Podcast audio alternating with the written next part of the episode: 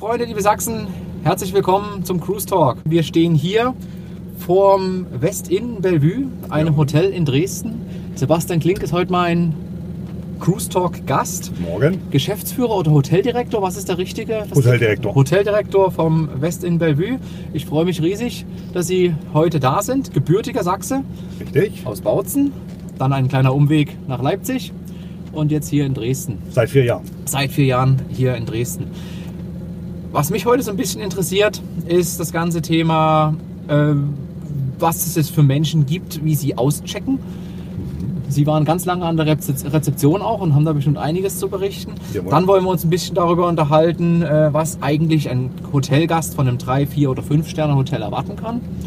Die wichtigste Frage für mich ist aber, was wollten Sie als Kind werden, Klink? Ja, und was wollte ich als Kind werden? Äh, wahrscheinlich wie jedes Kind erstmal was Praktisches, einen handwerklichen Beruf, den man sich gut äh, irgendwie vorstellen kann. Und wenn ich so ein bisschen tiefer drüber nachdenke, wollte ich aber irgendwie werden wie mein Vater.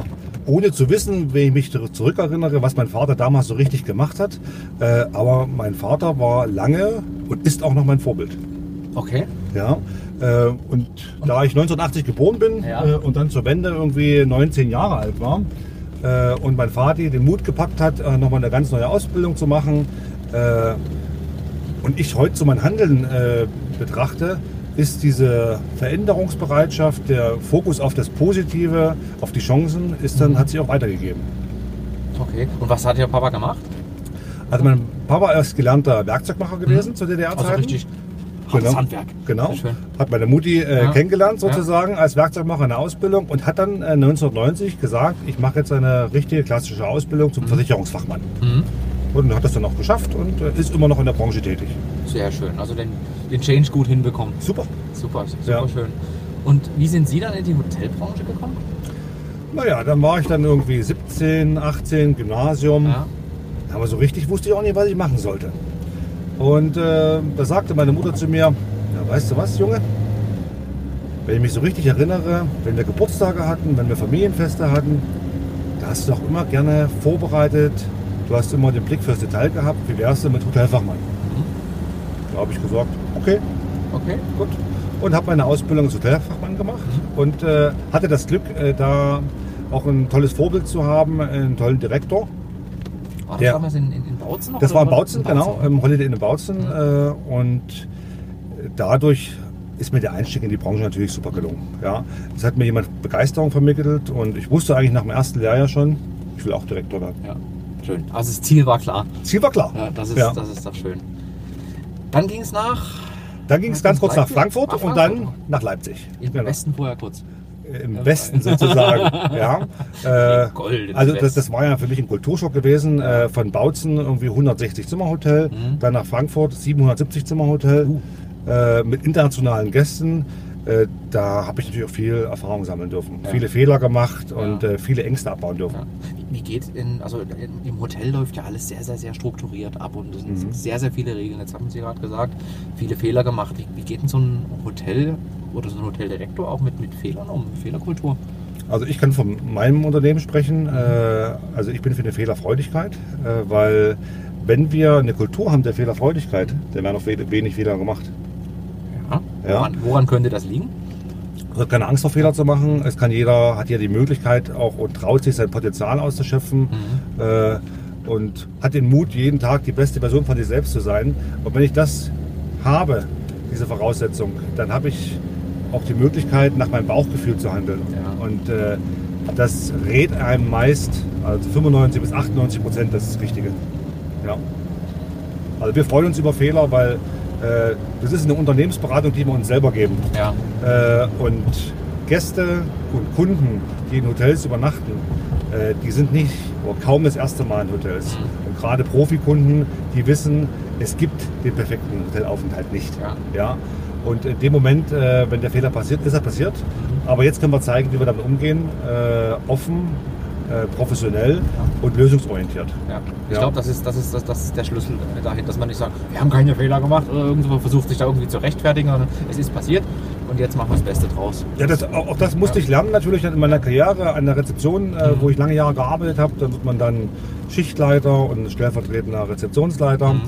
Äh, Und dann wird man natürlich auch immer mehr beäugt mit den Fehlern. Ja. Und äh, bis ich dann gelernt habe zu sagen vor meinem Team, okay, ich habe einen Fehler gemacht. Mhm. Aber was ist denn jetzt? Ist die Luft auf einmal raus. Ja, das ist das Verrückte, ne? Keiner zeigt mir mit dem Finger, Genau. äh, guck mal, der hat einen Fehler gemacht. Ja, Nee. ja. Das, war, das, ist, das macht jetzt auch Mark Zuckerberg gerade sehr, sehr gut. Ne? Der hat einfach eingeräumt Mhm. und hat, wusste ja die Hauptkritikpunkte, die hat er eingeräumt vor seinem, Kongre vor seinem Kongress-Interview. Mhm. Und damit war eigentlich das Thema, äh, ja, die Luft, wie Sie sagen, war raus. Also äh, ich habe das genau beobachtet, äh, weil das für mich natürlich auch spannend ist, ja. so eine großen Herausforderungen im im Unternehmen in der Öffentlichkeit zu meistern. Äh, und es war wieder zu erkennen gewesen, dass äh, Herr Zuckerberg sehr, sehr gut vorbereitet war. Ja. Äh, das heißt, da ist nicht bloß eine halbe Stündchen oder ein Stündchen vorher mit jemandem im Gespräch gewesen. Da hat ein professionelles, hoch ausgebildetes Team ihn vorher vorbereitet. Gute Arbeit. Ja, das haben die wirklich gut gemacht. Seine ganzen PR-Berater waren ja auch mit dabei. Er saß ja vorn. Also, wa- was ich halt bei ihm interessant finde, ist, dass er so, er kommt rüber wie, ein- wie, wie ein Roboter. So, ein- also ein bisschen emotionsfrei ist der schon, ne? Ja. Oder? Also ich kann von mir her deuten, äh, da er sehr beherrscht versucht zu sein. Ja. ja? Äh, Und dadurch kommt äh, diese statische Mimik, Mhm. äh, immer die Kontrolle zu behalten. Ja. Ja. Ähm, Kann man, kann man Ja. hoffen, dass das nicht irgendwann mal rausplatzt. Weil wenn man eine Maske auf hat, könnte das ja auch irgendwann mal, also dass es ihn gesundheitlich irgendwann mal auffrisst. ja. Sympathisch finde ich es nicht. Nee, es ist halt tatsächlich, also er kommt halt nicht sehr sympathisch rüber. Die Emotionen, wir hatten gest- gestern ähm, von, von Böhmermann Royal wieder geguckt. Ähm, und da haben sie das so ein bisschen auf die Schippe genommen, das Ganze, dass die Emotionen quasi hinter ihm stattgefunden haben. Also die Ja. PR-Beraterin, die hat dann auch mal gelacht und sich gefreut und auch die PR-Berater im Hintergrund. Also er selber war halt völlig steif und hinten waren dann die Emotionen und das Lächeln noch mitzuhören und das ganze Gesamtbild halt ein bisschen positiver zu machen. Aber naja, weiter äh, zu ihrer Karriere. Es geht ja nicht um Facebook und Zuckerberg sondern eher äh, um, um, um ihren Weg. Ähm, dann waren sie in Frankfurt im Riesenhotel. Ja, und dann äh, bin ich auch in ein Riesenhotel ins äh, Silvester in Leipzig. Ja. Also 440 Zimmer ungefähr, 30 Veranstaltungsräume und habe dort meinen Weg, äh, meine Karriere Step by Step an der Rezeption gemacht, bis zum Rezeptionsleiter. Äh, und bin dann in Leipzig in ein anderes Hotel gewechselt äh, zum Hotelmanager. Äh, und das war so meine erste Führungsposition. Äh, Führungsposition heißt 60 Mitarbeiter. Und äh, da habe ich äh, viele wichtige Fehler machen dürfen, äh, wo ich daraus gelernt habe. Ich sage immer einen wichtigen. Und zwar äh, bin ich da hingekommen, es war ein Team, da waren viele Mitarbeiter, die waren 20 Jahre da. Äh, und ich bin angekommen und hatte natürlich großen Respekt, erstmal nicht angenommen zu werden. Äh, und natürlich will man als junger Mensch auch viele Ideen verwirklichen und Veränderungen einleiten. Und ich hatte mir schon gedacht, das wird richtig schwierig mit den langjährigen Mitarbeitern. Ja. Auf Deutsch, ich hatte die Einstellung, die wollen sich nicht verändern. Mhm. Was wollten die jetzt im Alltag? Natürlich, sich nicht verändern. Na Wer war dafür verantwortlich? Ich. Ja. Ich habe es auf die projiziert. Ja. Und äh, ja, das war eine schöne Erfahrung, die ich machen durfte. Und die haben sich auch nicht verändert, oder?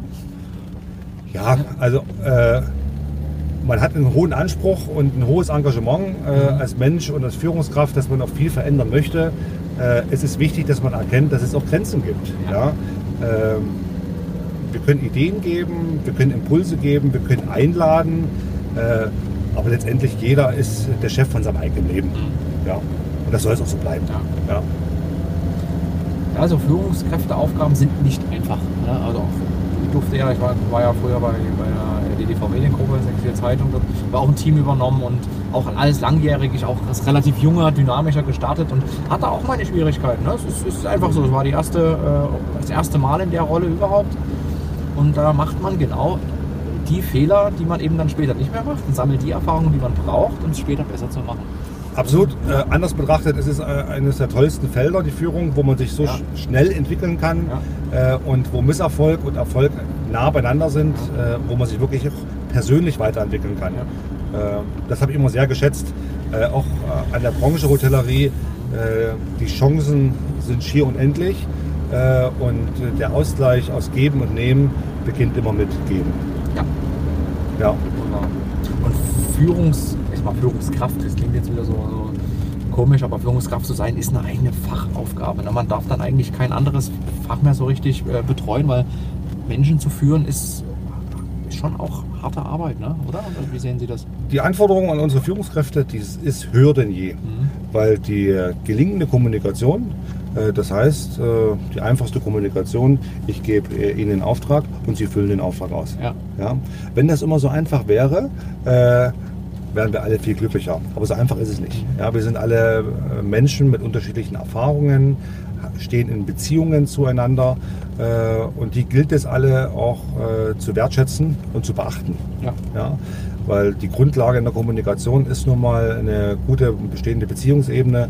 Ansonsten können wir kommunizieren und kommunizieren Da kommt nichts an. Ne? kommt nichts an. Ja, Ja. Äh, und darum, äh, es geht um Aufmerksamkeit und die Aufmerksamkeit der Menschen ist im Moment äh, in dieser Haltung ungefähr.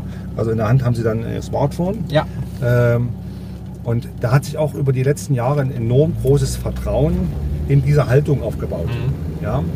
Äh, und in einer, nochmal zurück zu Zuckerberg, in einer Facebookisierten Gesellschaft, Mhm. äh, wo kaum noch differenziert wird, sondern nur noch mit dem Daumen, entweder ich mag's oder ich mag's nicht, Ja. beurteilt wird, äh, ist die Anforderung an eine Führungskraft sehr, sehr äh, hoch, Mhm. weil sie natürlich auch ständig äh, in Frage steht. Äh, wenn der Mitarbeiter jegliche Handlung nur so oder so beurteilt. Mhm. Ja, Passiert das? In, oder haben Sie das erlebt schon? das, das habe ich erlebt, ist richtig. Und das ist ja auch nicht schlimm, das ist ja nachvollziehbar. Äh, kein Mensch steht ja früh auf und sagt, "Oh, also heute, da will ich mal jemanden so richtig ärgern. Nein, das macht niemand. Ja. Ja, Aber man glaubt, dass das das Menschen machen. Man kann es nicht sagen. Aber wenn wir früh aufstehen, dann freuen wir uns auf einen neuen Tag. Ja. Und äh, gegebenenfalls haben wir den Ärger von gestern ein bisschen abgelegt und ein bisschen einsortiert. Jeder Mensch möchte äh, jeden Tag neu äh, eigentlich positiv wahrgenommen werden Richtig. und äh, auch gewertschätzt werden und möchte auch was zurückgeben. Ja. Man muss sich gebraucht fühlen und möchte Liebe empfangen. Ne? Das ist so ein bisschen der, der Schlüssel. Also Liebe nicht im Sinne von äh, körperlich oder Also, verliebt sein, sondern äh, da, Wertschätzung erfahren. da ich ja meine, meine gesamte Karriere fast an der Rezeption stehen durfte und äh, mit tollen Menschen äh, da umgeben war, sowohl im Team als auch äh, internationale Gäste und nationale Gäste kennenlernen durfte, Ja. Habe ich da ja so meine internen Studien getrieben, sagen wir. Ah, Studien in Anführungsstrichen. Jetzt Und, geht's ans Eingemachte. und ich sage mal, wenn ich Durst habe, ja. dann habe ich einen trockenen Mund, Ja. dann muss ich was trinken. Wenn ich Hunger habe, tut mir der Magen. Weil wir reden vom Grundbedürfnis. Äh, wenn ich keine Aufmerksamkeit bekomme, dann merke ich das eben nie an genau solchen äh, deutlichen Merkmalen. Ja, vielleicht wäre ich gereizt, Mhm. vielleicht wäre ich cholerisch. Äh, aber es ist wichtig, dass wir erkennen, dass jeder seine Aufmerksamkeit, seine Portion Aufmerksamkeit jeden Tag braucht, aufs Neue. Ja? Und äh, die Arbeitswelten haben uns vorgegeben, über eine lange Zeit in den letzten Jahren, dass letztendlich äh, unsere Alltage erstmal einsamer werden. Mhm. Ja? Weil wir viel äh, ja, E-Mails machen, vom Computer sitzen. Mittlerweile ändert sich das wieder, äh, dass wir auch viel gemeinsam machen, dass wir verstehen, äh, together we are better. Ja? Und das äh, gefällt mir. Ja? Äh, ist natürlich auch ein Kulturwandel ja, im Denken, auch im Management. Ja? Und wenn jemand äh, sozialisiert ist, sage ich mal im Management der 90er oder 2000er Jahre äh, und jetzt den Move zu machen, also als Generation Xer oder Babyboomer, Mhm. äh, dann in diese neue Unternehmenskulturen, dass man alles teilt, dass man sein Wissen zu 100% weitergibt, das ist schon äh, eine große Herausforderung äh, für alle. Sie, hat- Sie hatten gerade gesagt, äh, einsamer. Da fiel mir so die Frage ein, wird man mit steigender Führung oder mit steigendem Level einsamer? Also ist man als Hoteldirektor einsamer als Rezeptionist? Also im Arbeitsalltag erstmal schon. Hm? Ja. Äh, Das habe ich ganz klar gemerkt, wo ich dann äh, von der Rezeption ins Büro gewechselt bin. Sitzt Ja. du auf einmal da. Hm? Ja. Weil man bekommt ja nirgendwo so viel Resonanz äh, wie in der Gastronomie und der Hotellerie. Ja. Ja. Gäste kommen, ich habe eine Dienstleistung zu erbringen, ich habe einen Wunsch zu erfüllen, ich habe jemanden glücklich zu machen. Mhm. Ja. Guten Tag, bitte, danke. Sofortige Resonanz. Ja. Ob das verbal ist, ob das nur ein Nicken ist, ob das ein Lächeln ist, auf einmal fehlt das. Hm. Ja. Wie, wie gehen Sie damit um? Also haben Sie da Methodiken entwickelt, um das zu kompensieren irgendwie? Also erstmal ist es mir bewusst geworden. Ja, Ja. schon ein wichtiger Schritt. Ja, und dann äh, merkt man ja, ich bin nicht mehr so im Gleichgewicht, also ist was anderes. Äh, erst muss man sich daran gewöhnen. Dann war es mir natürlich enorm wichtig, äh, das soziale Umfeld zu haben, also Familie, Freunde äh, und dass ich mich auch sportlich ausarbeiten kann. Mhm. Ja, also das äh, ist ein wichtiger Teil, äh, der für meine Balance einfach auch wichtig ist. Aber vor dem Sport kommt wirklich äh, der Austausch, die Reflexion mit Freunden, das gute Gespräch äh, oder einfach mal ein Bier im Biergarten zu trinken und das Leben zu genießen. Ja. Okay. Schöner Austausch. Sport haben Sie gesagt, was machen Sie da?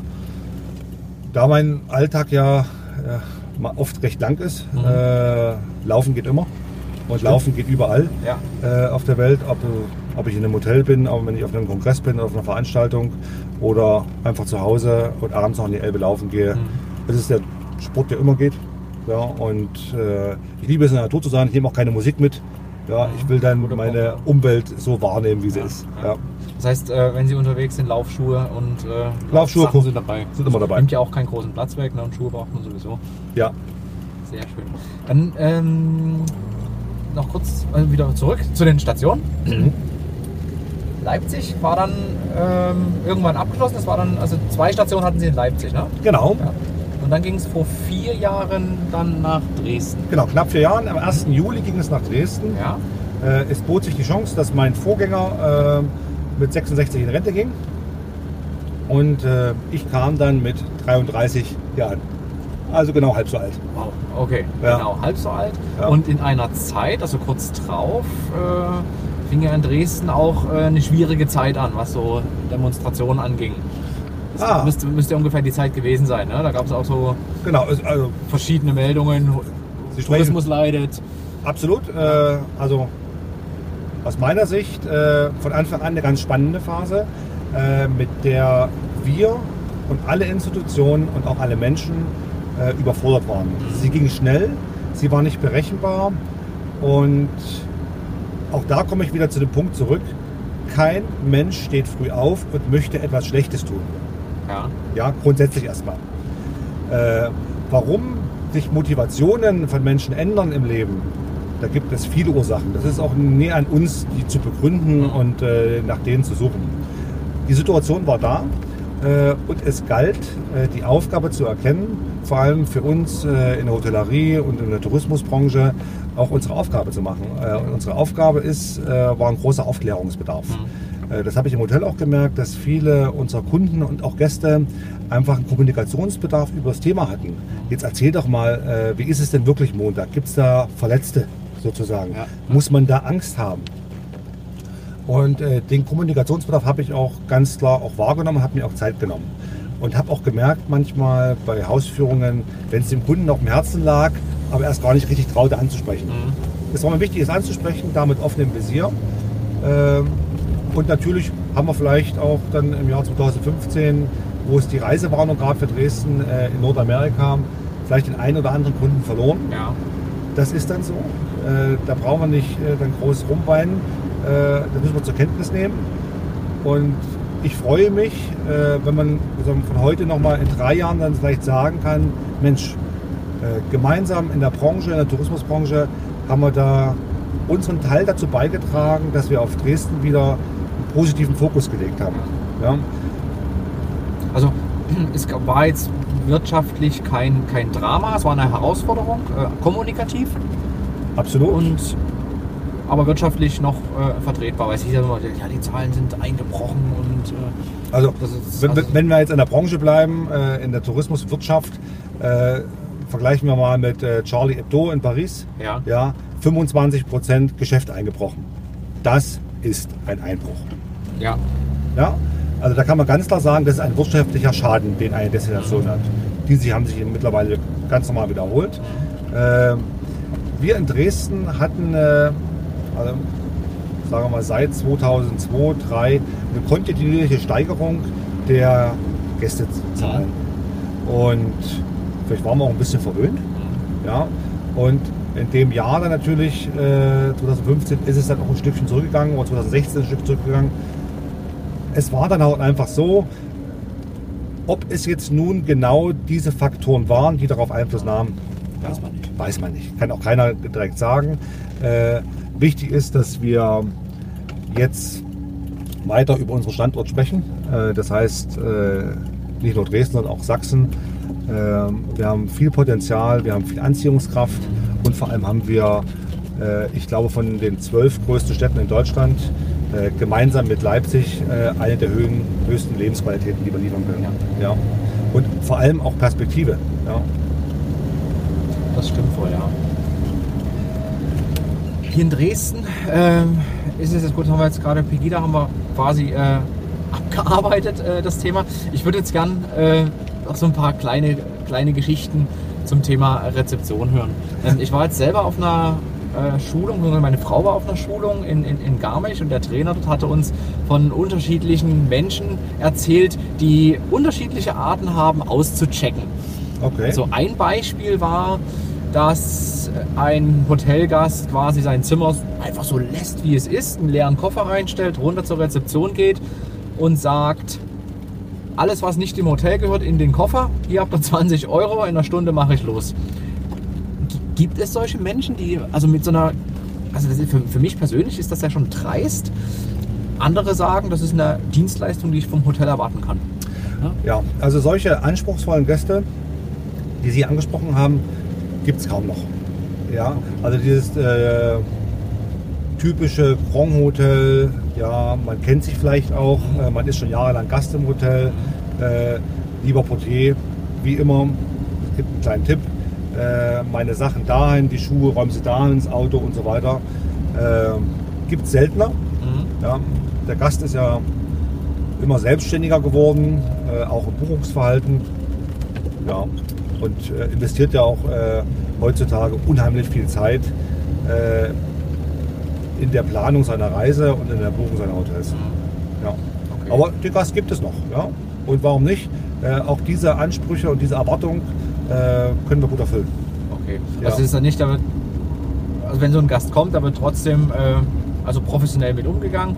Da ist man jetzt nicht persönlich beleidigt oder denkt, Überhaupt was, nicht. was ist das für ein Arsch, sondern das Ja. ist, ein, ist einfach, der Mensch wird ernst genommen an der Stelle. Absolut. Also es Und- gibt, es gibt immer Grenzen. Ja. Es gibt Grenzen im Verhalten. Mhm. Äh, und äh, für mich ist immer eine ganz klare Grenze, wenn äh, Menschen ausgegrenzt werden. Mhm. Ja? Oder wenn es äh, richtig persönlich wird. Ja. Ja? Okay. Äh, da stehe ich dann auch voll unter meinen Mitarbeitern. Äh, und in der respektvoller Umgang miteinander, das ist die Grundlage für jede Geschäftsbeziehung. Mhm. Ja? Und ansonsten, jede Dienstleistung, jede Erwartung äh, wollen wir dann auch erfüllen. Ist gut, wenn wir die vorher wissen. Richtig, ne? Also Erwartungen führen ja immer eigentlich zur Enttäuschung, wenn sie nicht kommuniziert sind. Absolut, ja. Gut, ähm, jetzt gibt es ja in, in, in Deutschland oder weltweit gibt es ja diese, diese Kategorien 3 Sterne, 4 Sterne, 5 Sterne. Mhm. Und was man ab und zu mal äh, liest in den Katalogen, dass es jetzt in Spanien äh, andere Regeln gibt für die Sternevergabe als in, als in Deutschland. Was kann man denn in Deutschland von, von diesen einzelnen Sternen, sage ich jetzt mal, erwarten? Also die direkten Sterne werden ja von der DEHOGA vergeben. Äh, Und für jedes Segment, was Sie gesagt haben, drei, vier und fünf Sterne, gibt es gewisse äh, Voraussetzungen, die ich erfüllen muss. Zum Beispiel eine Minibar, brauche ich im Vier-Sterne-Segment, ein Pool vielleicht im Fünf-Sterne-Segment. Ja. Also es geht erstmal ganz klassisch um die Hotelausstattung. Mhm. Es geht um Zimmergröße, es geht äh, um Sachen, die da sein müssen. Es geht nicht um Sauberkeit. Okay. Unsere Erwartung im Kopf ist natürlich, dass ein Fünf-Sterne-Hotel irgendwie sauberer ist als ein Zwei-Sterne-Hotel. Mhm. Aber warum? Die ist so geprägt über die Vergangenheit. Mhm. Und auf einmal kam eine Hoteltreppe auf den Markt, das ist Motel One. Ja. Ja. Die machen es anders. Also wenn wir alle uns fragen, vor fünf, sechs, sieben Jahren, was verbinde ich mit dem Wort Motel?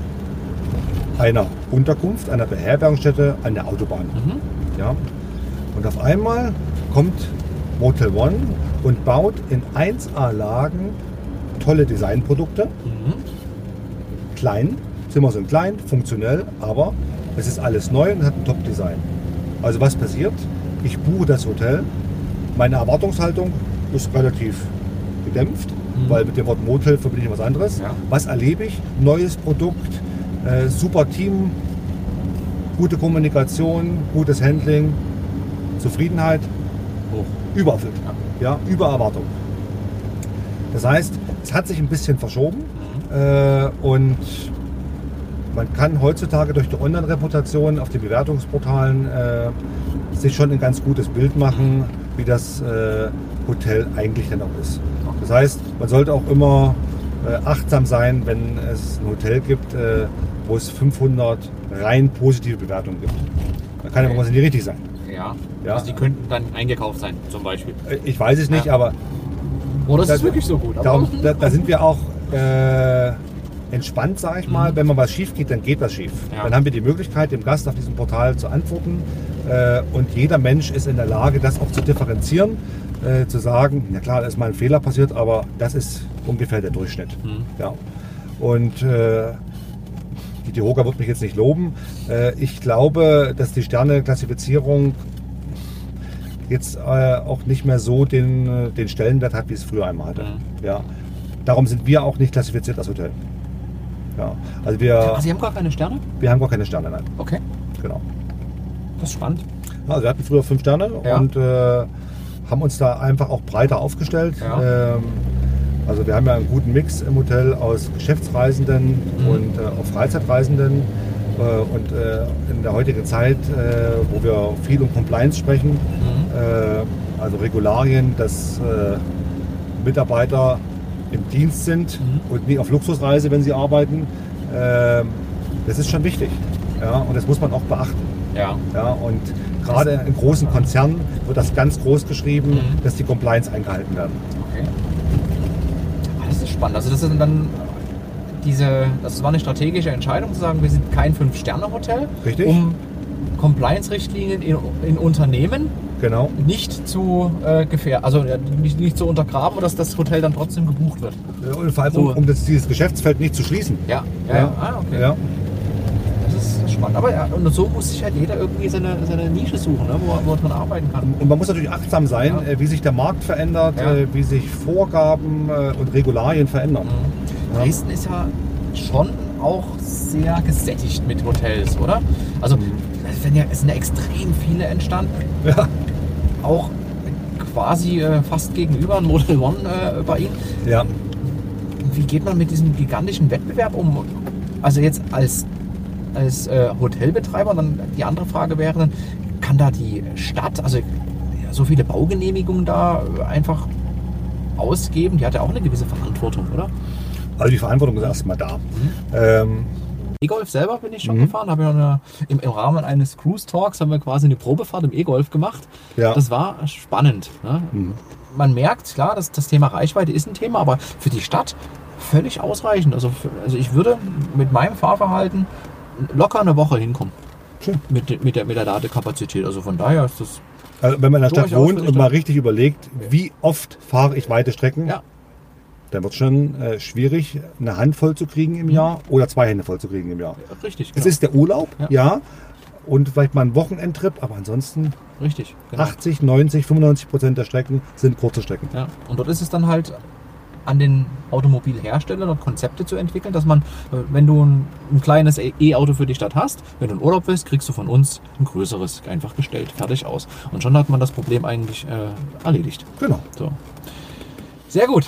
Da sind wir schon wieder. Da sind wir schon wieder. War jetzt schon, ja, fast eine Stunde haben wir vollgekriegt, 57 Minuten. Also es war kurzweilig, kann Das ich war sagen. sehr schön, das freut mich. Ja. mir hat es auch sehr viel Spaß gemacht. Ja. Es ist immer wieder schön, äh, nette Menschen kennenzulernen und so ein bisschen die Historie.